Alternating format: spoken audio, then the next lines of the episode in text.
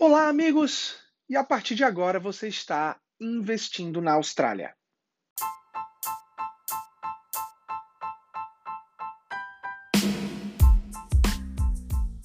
Terça-feira, dia 17 de janeiro, e vamos a mais um episódio do nosso podcast Investindo na Austrália. E hoje eu queria conversar um pouquinho com vocês sobre é, especificamente o estado, que seria New South Wales, especificamente um novo benefício que é o First Home Buyer Choice, que oficialmente entrou em vigor ontem, dia 16 de janeiro. E aí eu queria ir um pouquinho mais a fundo e entender, eu já venho falando isso aqui, tanto aqui no podcast com vocês, como nos, nas outras mídias sociais, por que, que eu acho que isso vai ter um impacto muito interessante no mercado de New South Wales nos próximos meses.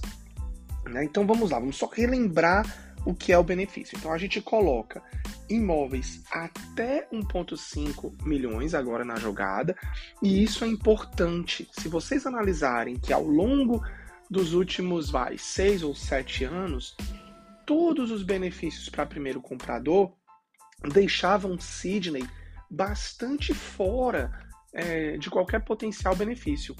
Principalmente quando a gente falava em regiões ou bairros mais afluentes, como as Northern Beaches, como os Eastern Suburbs, como o Inner West, né? Para você acabar se encaixando em algum benefício, como teve sim muitos dos nossos clientes ali em 2018, 2019, até iníciozinho ali de 2020 tiveram bastante é, é, se beneficiaram bastante em Sydney, onde você teria ali indo mais para o sul de Sydney ou oeste, como ali a região de Oran Park, tinha muito imóvel novo, inclusive sendo vendido abaixo de 600 mil. Mas como os valores eram relativamente pequenos, era muito difícil Sydney como um todo se beneficiar.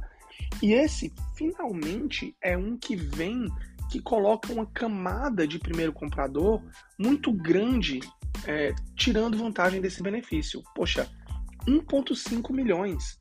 Então, basicamente, abrange Sydney como um todo. Claro que não vai abranger uma casa de três ou quatro quartos, né? Mas, gente, o benefício é para primeiros compradores. Então, a gente já viu aí vários exemplos de townhouses ou até ótimos apartamentos que vão acabar se encaixando nessa faixa de preço de 1.5. Então, para mim, é sim um game changer, é sim algo que a gente tem que analisar de perto e é sim algo que, na minha opinião, vai afetar o mercado. Se vai fazer com que o mercado volte a crescer ou simplesmente lateralize, eu acho que isso são coisas que a gente tem que ficar é, de olho. Mas para mim, ótima notícia para primeiro comprador e uma boa notícia para investidores que querem realizar, que quer efetivamente é, tirar o dinheiro né, de um imóvel investido há algum tempo nessa, nessa faixa de preço de alta e aí buscar quedas em outros estados é, para substituir a tua, a tua propriedade, né? Você não quer dizer que você vai vender uma propriedade em New South Wales, quer dizer que você não pode comprar outra em algum outro estado.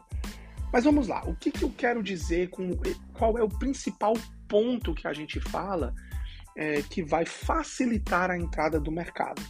Então a gente tem, só para vocês terem uma ideia, num imóvel de 1,5 milhões, a gente tem uma redução de custo inicial de entrada de quase 67 mil, 66.700 dólares.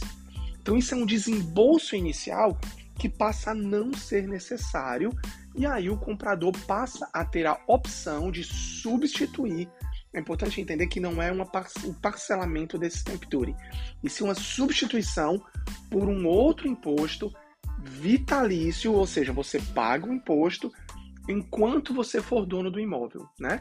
E aí o imposto é calculado em 400 dólares mais 0,3% do valor do terreno e não do imóvel, o que daria. Eu, eu fiz alguns cálculos, peguei alguns exemplos de é, imóveis nessa faixa de preço, ao redor de Sydney, uns com terrenos maiores, outros com terrenos menores, e aí ficaria em torno de 2.500 a 3.500 por ano, tá?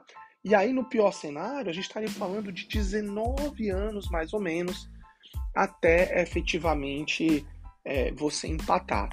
Veja, é claro que esse terreno vai subir de valor. Então, que seja 10 ou 15 anos, leve em consideração que o teu desembolso inicial, ou o desembolso inicial das pessoas que estão entrando no mercado, vai ser 66 mil menor.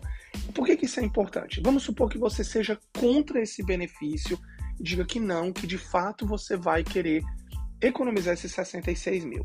E claro, se você tem, tá resolvido. A gente pode sentar e pesar o que, que vale mais a pena.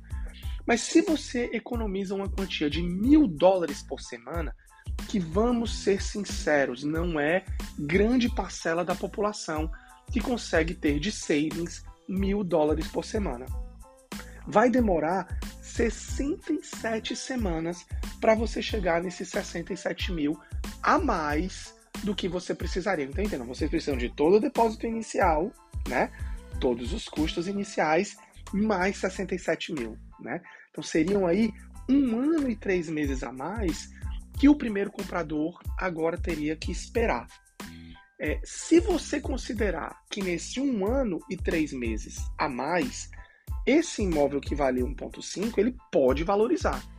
E vamos considerar uma valorização baixa, que seja 4% de valorização, né? A gente já está falando só aí mais 60 mil no preço do imóvel. O grande problema desse caso específico é que se o imóvel de 1,5 valorizar 1% e for para 1 milhão e, sei lá, e 10, 1 milhão 510, ele já sai do benefício.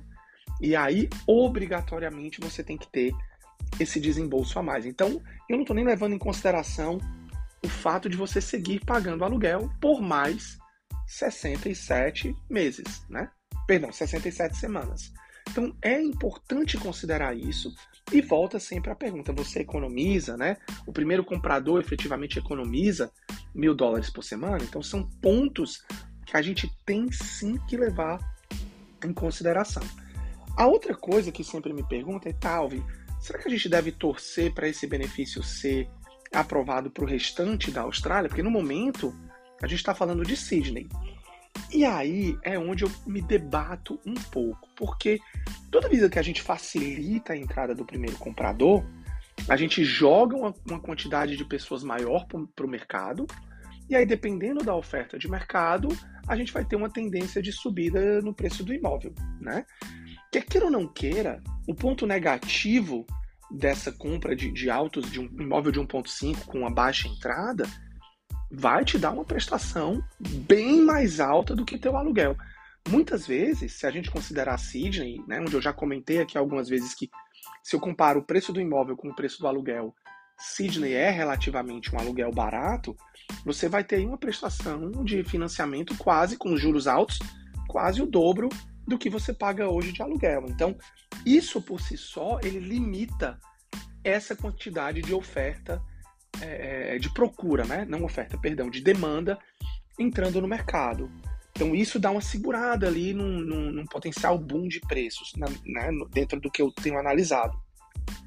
Se a gente, contudo, aplica esse benefício em regiões onde a média de preço dos imóveis são consideravelmente mais baratas, e aí eu incluo Adelaide, né, como ou mesmo Queensland e Victoria como, como exemplos muito claros, a gente tem a entrada, o aumento de, de procura com uma prestação não tão alta, e aí potencialmente pode é, ocasionar um novo boom descontrolado no preço dos imóveis, que eu não sei se é tão positivo assim é claro que a gente fica muito feliz, né? Nós somos investidores e tal, mas eu não sei se é tão bom, múltiplos bons descontrolados num espaço de tempo tão curto.